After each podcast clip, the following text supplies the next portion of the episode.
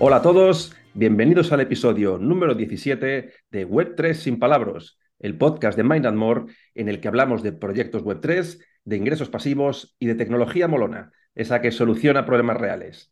Y todos estos temas los intentamos abordar con un lenguaje que sea sencillo de entender para todos, es decir, sin palabras. Yo soy Fernando Gonzalo, él es Carlos Fernández Montojo. Arrancamos. Bueno, Carlos, ¿qué tal? ¿Cómo estás?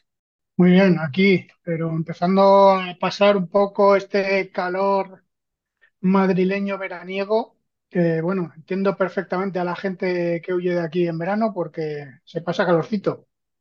A ver, muchas de, de esas personas huyen a Valencia, donde me encuentro yo, y te puedo asegurar que tampoco se ven pingüinos por las calles ahora mismo, ¿eh?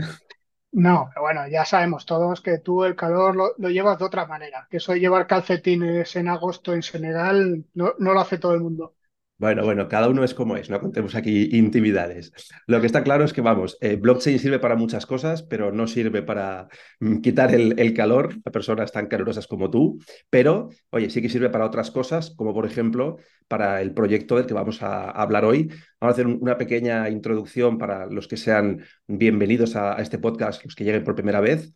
Aquí en Web3 Sin Palabras hablamos una semana de un proyecto Web3 de los que llamamos tipping, es decir, proyectos que tienen tecnología involucrada, que necesitas comprarte un cacharrito, un, hardware y ponerlo en tu casa para utilizarlo, en tu casa o en tu coche o según el proyecto.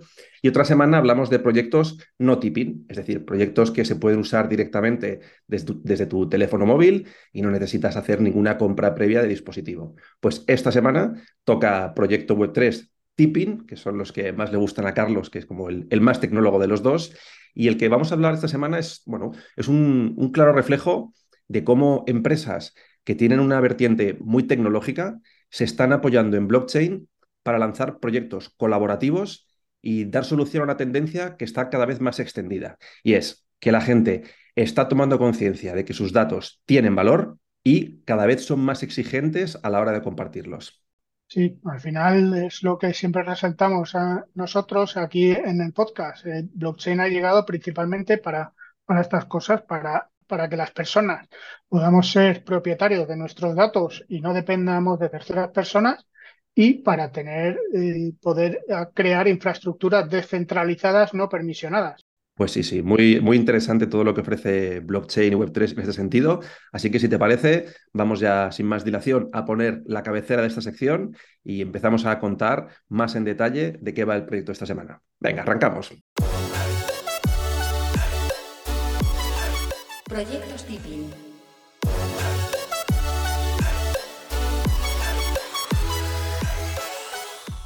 Bueno, pues el proyecto del que vamos a hablar esta semana se llama Short Chain y tiene que ver con la movilidad del futuro en, los, en, el transporte, en, los vehículos de carretera principalmente.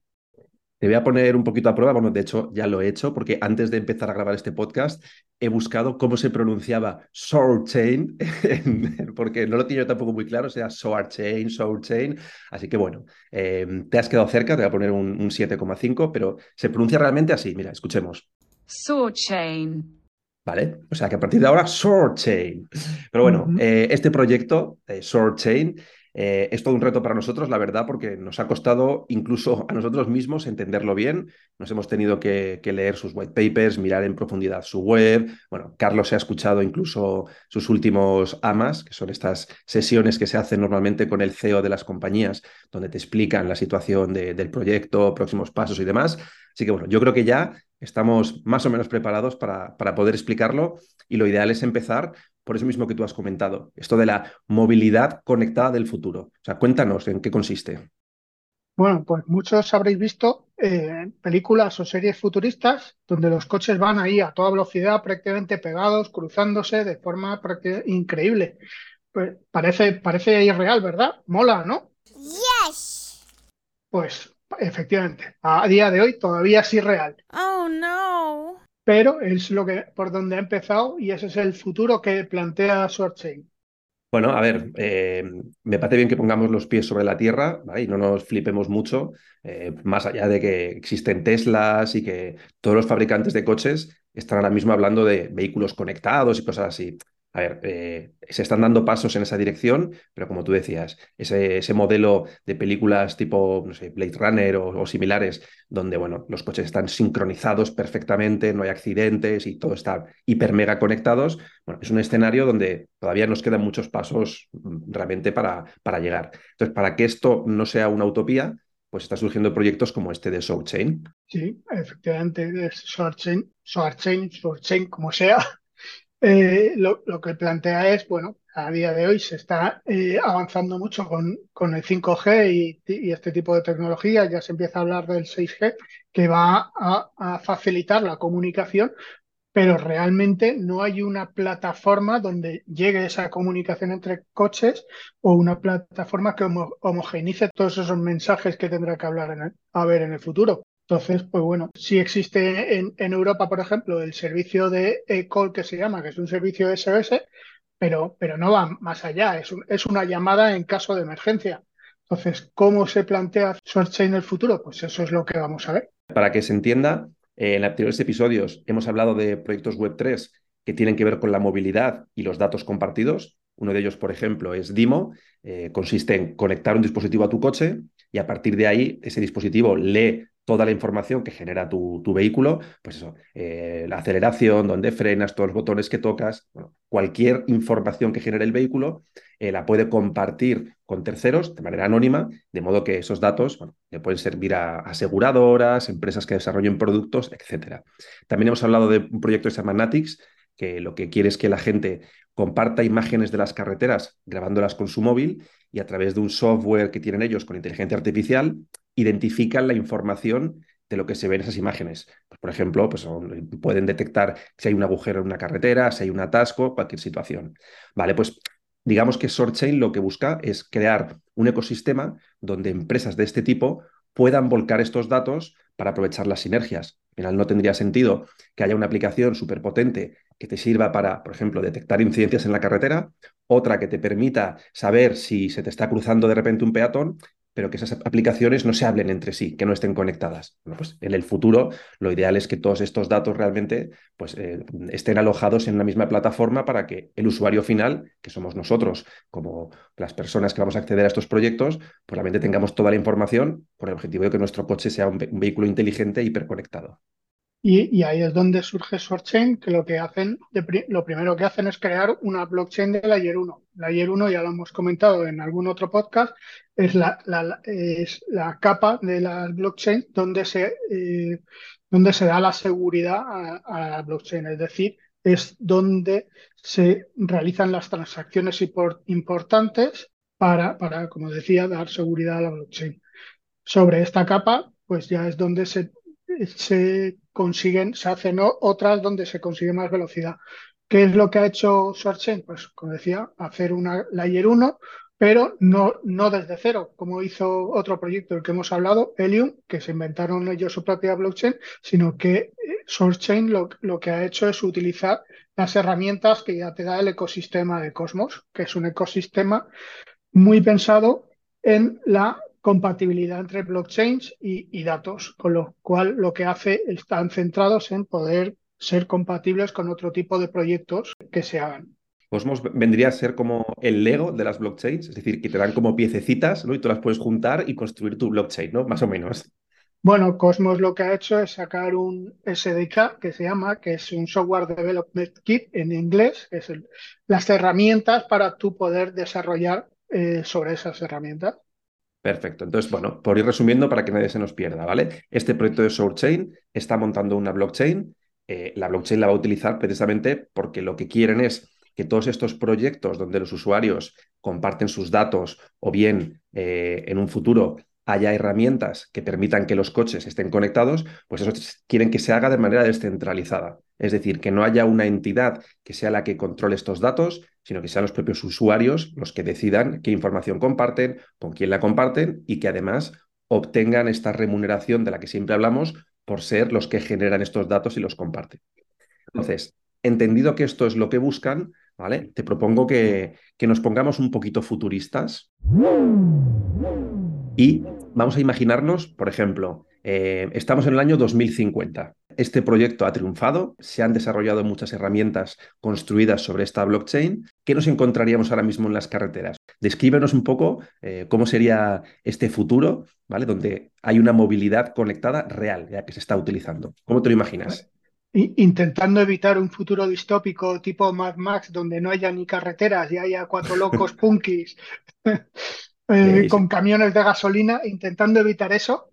Yo creo que lo que se imagina Chain, lo que a lo que aspiran pues es a un, mundo de coches autónomos en que tengan toda la información disponible, es decir, que si hay una ambulancia o, un peatón o una bicicleta en la carretera, cualquier vehículo cercano le pueda avisar al que tú vas conduciendo y sepa que, pues eso, que va a tener un, un posible obstáculo, vamos, que reciba una alerta. Luego, pues bueno, obviamente que tú como usuario seas propietario de, de la información del vehículo, es decir, que, cómo está de mantenimiento y no tengas que ir al taller y preguntar qué, es lo que le hicieron la última vez. No, toda esa es información tuya que tú vas guardando. Luego, pues también un poco el, control del vehículo, es decir, que pueda haber fácilmente una comunicación remota con los vehículos que, tú tengas con total seguridad. Y, por, y por último, pues al final, esta red, al final, pues se le puede llamar un poco como que sería un es una inteligencia colectiva con propiocepción. Es decir, que cualquier... Ah, para, para, ya, ya, te has pasado tres pueblos. O sea, propiocepción es un palabra que, vamos, claramente se salta eh, todas las normativas del título de este podcast. Así que, te, te, obligo a que lo expliques. Ya sé que no es un término cripto, ¿vale? Pero propiocepción... No, es cripto, ¿no? No es cripto y al final yo, pensaba que es conocido, al final es es lo que se conoce casi como el sexto sentido. Es la, la, la, capacidad que tenemos nosotros como humanos de saber dónde están todos los miembros de nuestro cuerpo. Es decir, tú por mucho que no veas dónde tienes la mano derecha, sabes dónde está en relación a tu cuerpo. Por mucho que la escondas y la muevas, siempre vas a saber dónde está. Vale, y eso es la propiocepción. Vale. Entonces, ¿cómo sería una inteligencia colectiva con propiocepción? Pues, pues básicamente eso, al final que tú como miembro de, esa inteligencia colectiva o como si fueras miembro de una colmena de abejas donde alguien de forma descentralizada de la propia comunidad sabe dónde están todos los miembros para evitar accidentes. O sea que al final tendríamos carreteras bueno, imaginamos que sean carreteras, ¿vale? Vamos, como decías tú, a suponer que siguen siendo vehículos rodados, donde realmente pueden ser autónomos, es decir, no tienes por qué conducirlo, porque esos vehículos están todos conectados entre sí, saben cualquier incidencia que ocurre en la carretera y, por tanto, toman las decisiones en base a todos los miembros que están conectados a, esa red, a esas carreteras, es decir, a todos los vehículos realmente que existen en, la carretera. Sí, o sea, yo realmente he estado hablando de propiedad de vehículos pero yo realmente como, lo, como lo, me lo imagino más en el futuro son vehículos compartidos autónomos en el futuro, es decir, como una suerte de, ascensores que te llevan de un sitio a otro de forma automática. Tú pillas el ascensor, sabes dónde va del piso 3 al 4 y el ascensor cuando pasa por tu piso pues te recoge y te lleva al otro.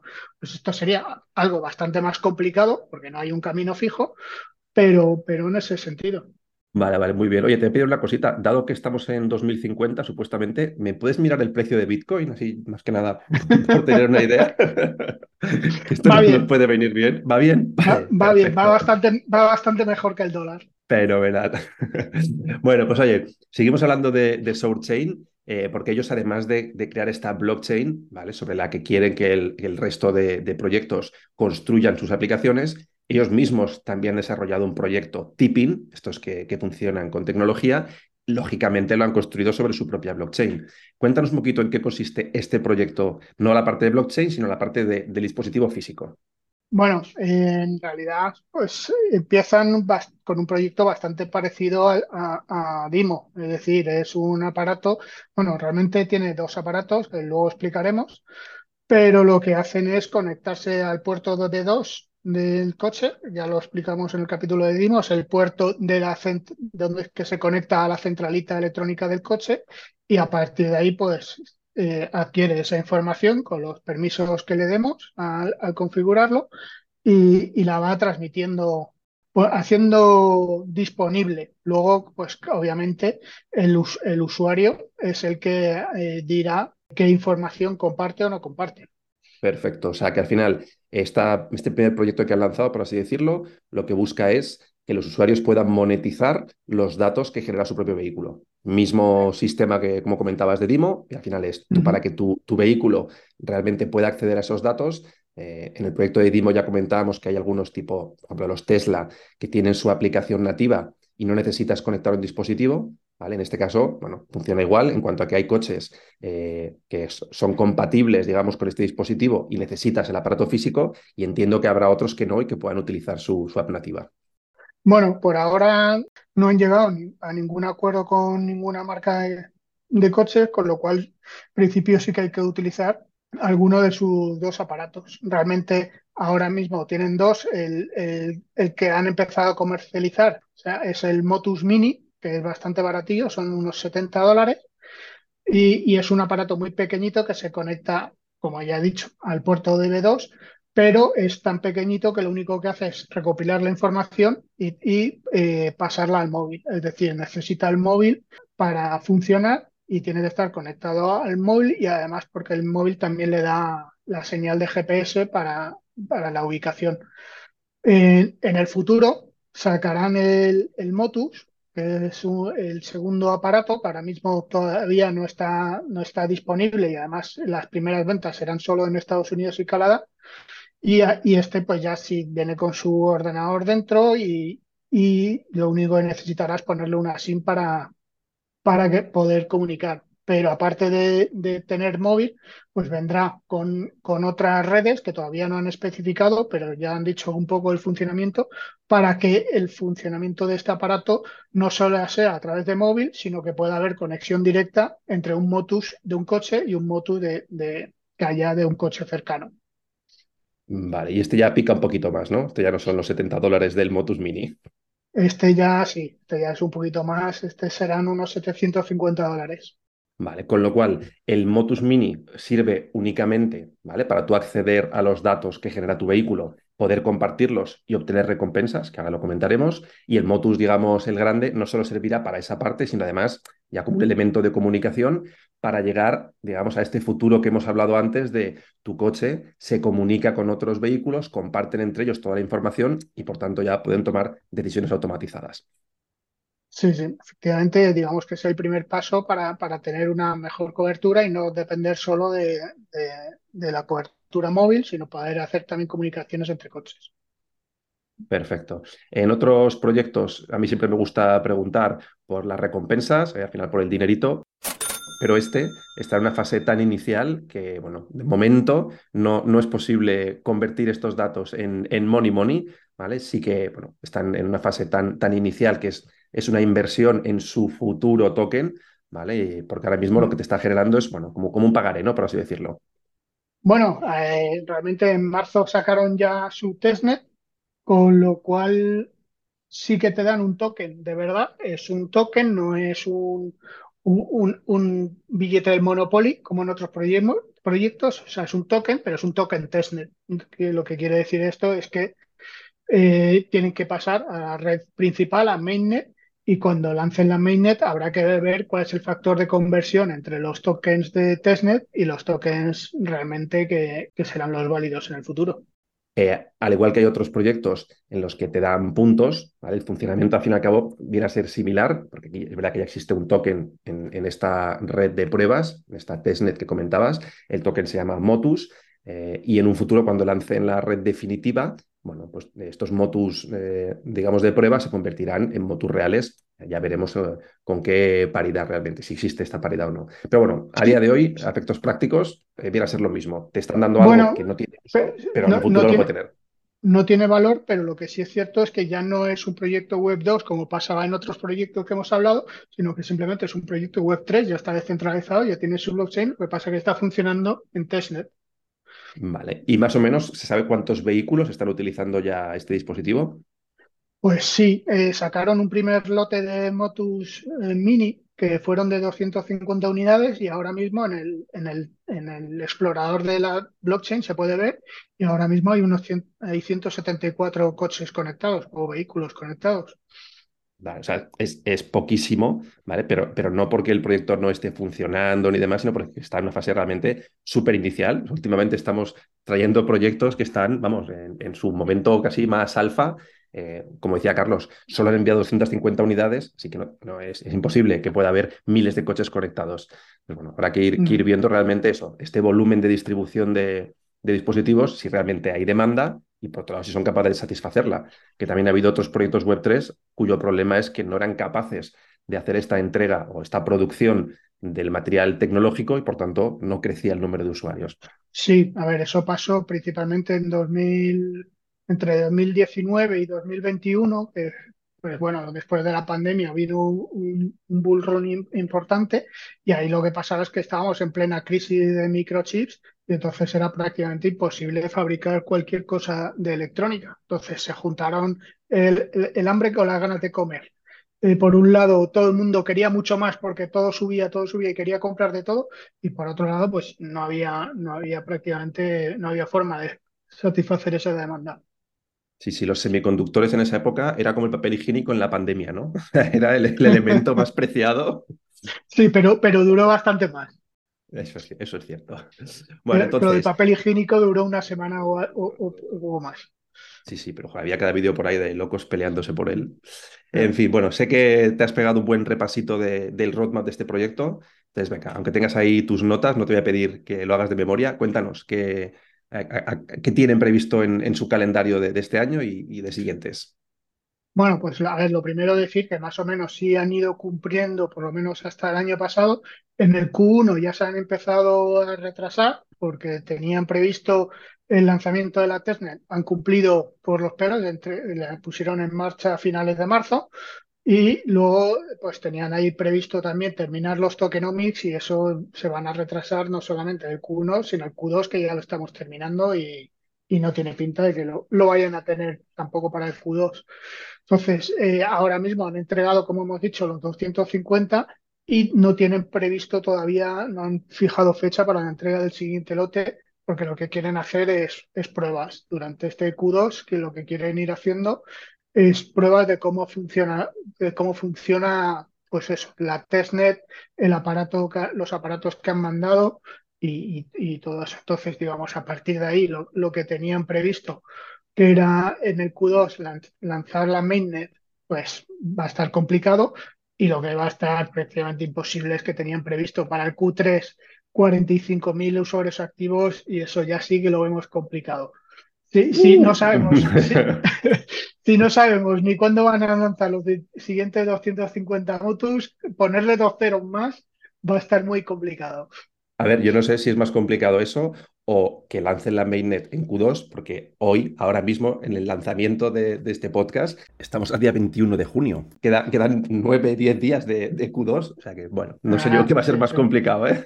No, no, eso, eso, seguro que no, pero bueno, de hecho, eh, ya han publicado en otro post otra, las fases que quieren cumplir, esta vez ya sin fecha, en las que están diciendo que ahora mismo están en la fase 1, que es la prueba de la testnet, de la wallet y de la app, que no lo hemos mencionado antes, pero bueno, la, eh, la, app con la que te conectas al, al Motus, pues ya está funcionando y, viene con una wallet incluida.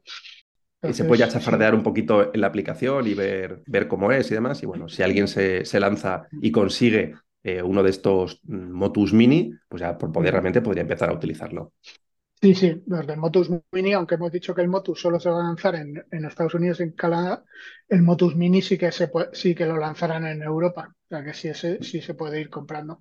A, ver si lo intentamos nosotros, ¿vale? Y conseguimos uno y, lo probamos y se lo contamos a la audiencia, que siempre nos mola probar cacharritos, sobre todo a ti, así que ya, te lo pongo también ahí como deberes. Bueno, veremos, sí, se puede probar.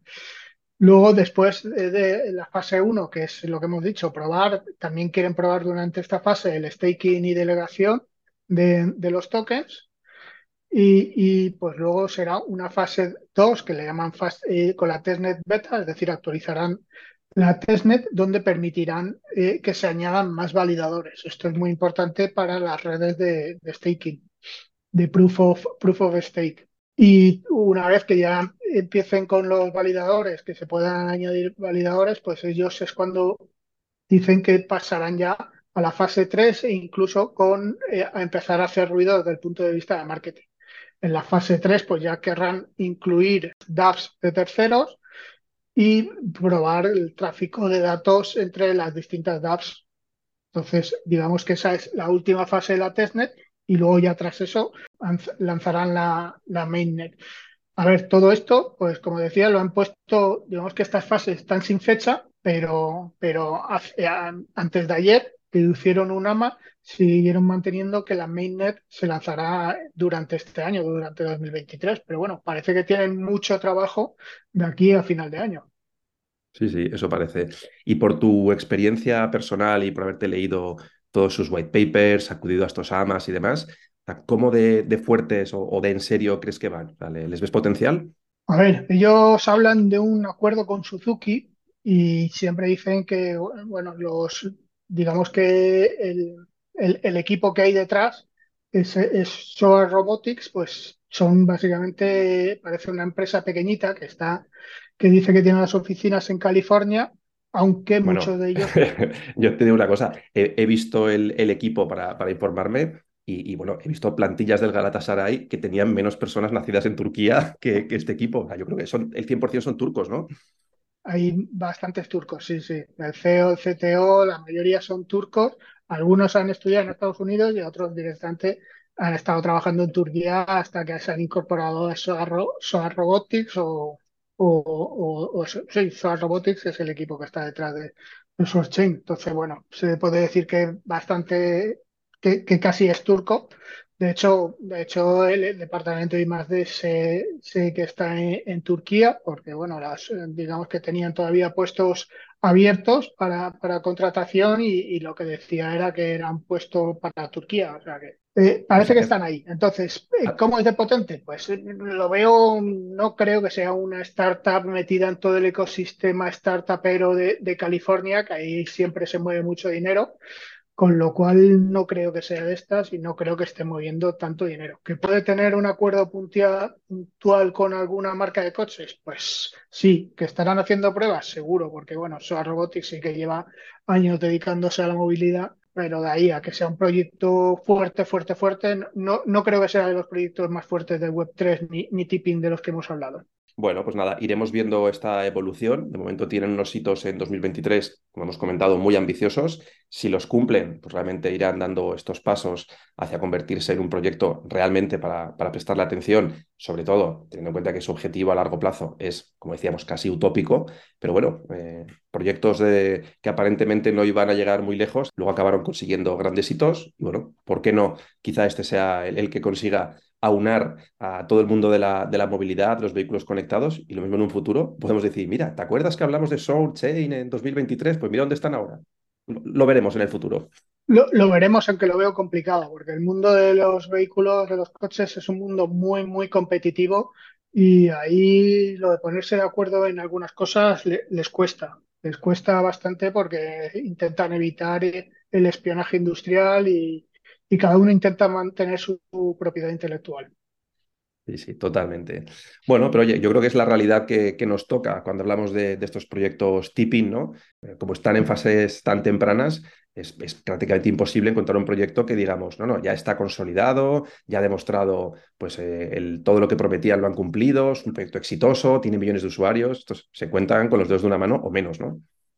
Sí, no, eso es muy difícil. No solamente los proyectos tipping, todo, todo lo que es blockchain está, es una tecnología o, un protocolo que todavía está iniciándose, que de hecho en España prácticamente no existe, porque es muy poca la, adopción que, que, hay, a pesar de nuestra labor, de nuestros cursos y, de lo que intentamos, pero no la adopción de, blockchain de Web3 en España es, muy baja, pero también en el mundo todavía se, está empezando con todo este tipo de tecnología. Sí, de hecho yo creo que en, España sí que hay proyectos muy interesantes eh, relacionados con Web3 en la parte a lo mejor de desarrollo de software, etcétera, pero a nivel de desarrollo tecnológico vinculado a hardware, o sea, proyectos tipping, a mí no me viene a la mente así alguno que sea realmente muy potente, ¿no? Todos los de los que hemos hablado son, son de fuera de España. Sí, sí, sí, no, en España no. Sí que hemos hablado con gente que estaba utilizando Helium, pero ¿no? Tuvimos la entrevista con, con José en el proyecto de, Helium, eh, pero no, pero no, efectivamente, empresas que estén desarrollando algún proyecto tipping en España, pues no, no, no conocemos. Bueno, pues oye, a ver si dentro de, poco tiempo, con un poquito de, suerte, alguien se, se, lanza, ¿vale? Y empezamos allá a ganar puestos en, en ese, ese ranking de, países tecnológicos vinculados a blockchain. Ojalá bueno, sea así. pero, pero, pero sí que existen, sí que, o sea, no digamos que no existen proyectos tipping así a nivel eso, pero, pero sí que existen empresas que se están dedicando a blockchain, que están metiéndose en la tecnología y utilizando blockchain para, para su día a día y para sacar nuevos productos. Sí, sí, claro, por supuesto. Y ahí sí que hay, hay grandes ejemplos, ¿vale? De proyectos importantes e incluso ciudades que están, bueno, realmente creciendo muchísimo, como es el caso de, de Valencia, con muchísimos uh -huh. casos de éxito y un, un, ecosistema emprendedor realmente notable vinculado con, con, blockchain y cada vez más. Año a año se ve que, que el número de, de, emprendedores y de empresas que se le están lanzando desde Valencia está creciendo, o sea que otras ciudades quizá deberían tenerlo como, como modelo de crecimiento para el futuro. Uh -huh. Muy bien, pues, pues sí, oye, pues... Eh, aunque sea un proyecto de estos futuristas difíciles de creer, yo creo que está bien también que, que a nuestra audiencia le contemos lo que está ocurriendo en, en, este sector, sobre todo cómo empresas se están lanzando a utilizar blockchain para intentar llegar a, a, modelos descentralizados y colaborativos, porque sin blockchain realmente no, no sería posible. Y bueno, eh, no es descartable que en, que en, un futuro alguno de estos proyectos realmente bueno, pegue un, un pelotazo aunque no tenga que ver con la inteligencia artificial, porque parece que las únicas empresas que van a triunfar en un futuro van a ser las relacionadas con la IA. No, no, yo creo personalmente que no va a ser así. Bueno, eh, estén relacionadas o no, se usará IA en esa empresa, eh, seguro. Eso sí, eso sí, seguro. Muy bien, pues oye, eh, lo dejamos aquí, esta parte de, de, proyectos tipping, en este caso hablando de SourceChain, y pasamos a la siguiente sección de este podcast, que es las preguntas de la audiencia. Las preguntas de la audiencia.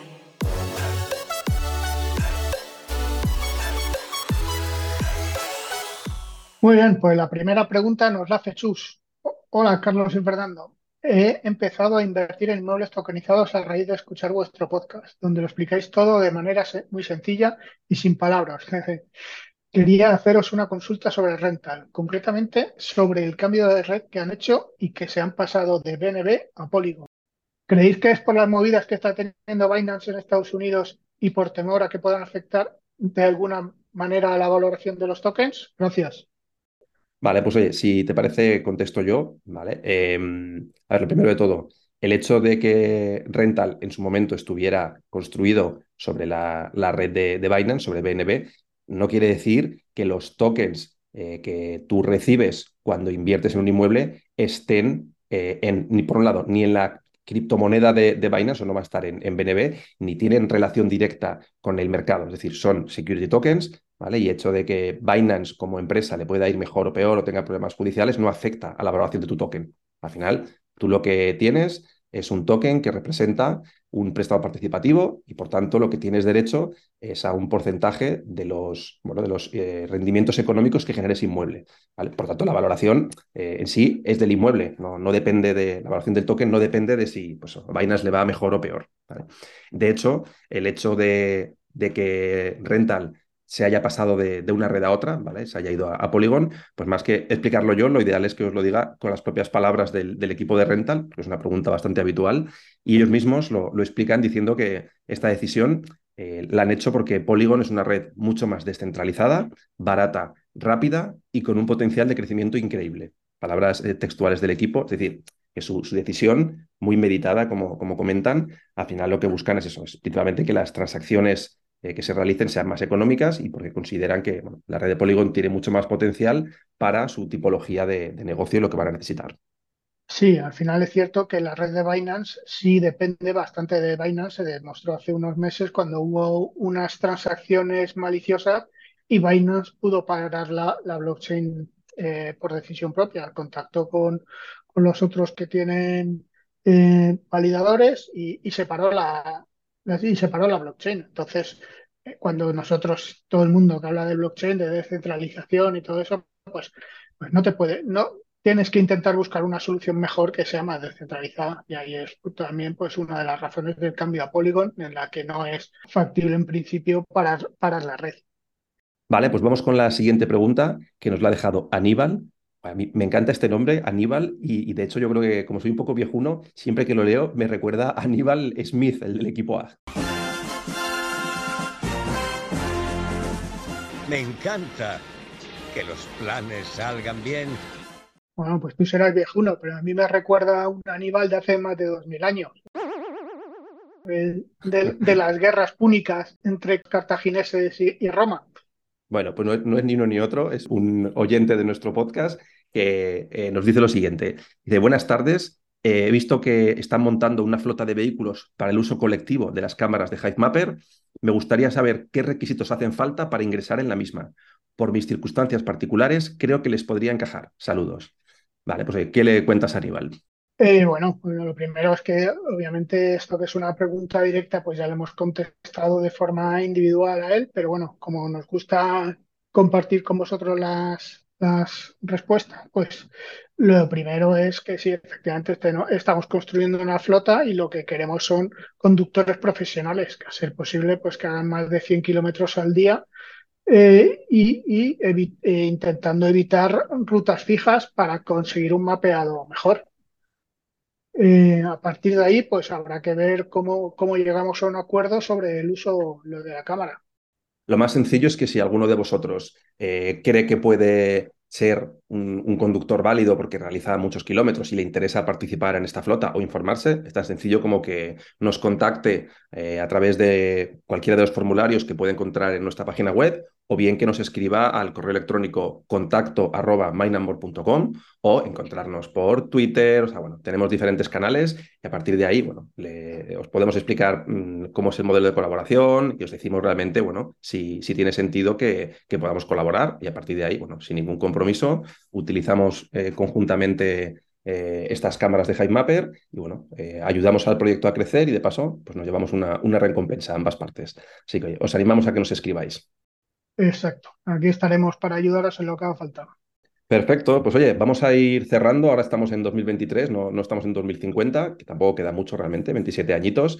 Esperemos que llegar bien a, a ese año. No creo que sigamos con, con, este podcast, pero oye, nunca se sabe. De momento van 17 episodios, de los cuales estamos realmente muy orgullosos. Y os emplazamos a escucharnos la semana que viene en el episodio número 18 de Web3 sin palabras. Hasta la semana que viene. Hasta el próximo capítulo.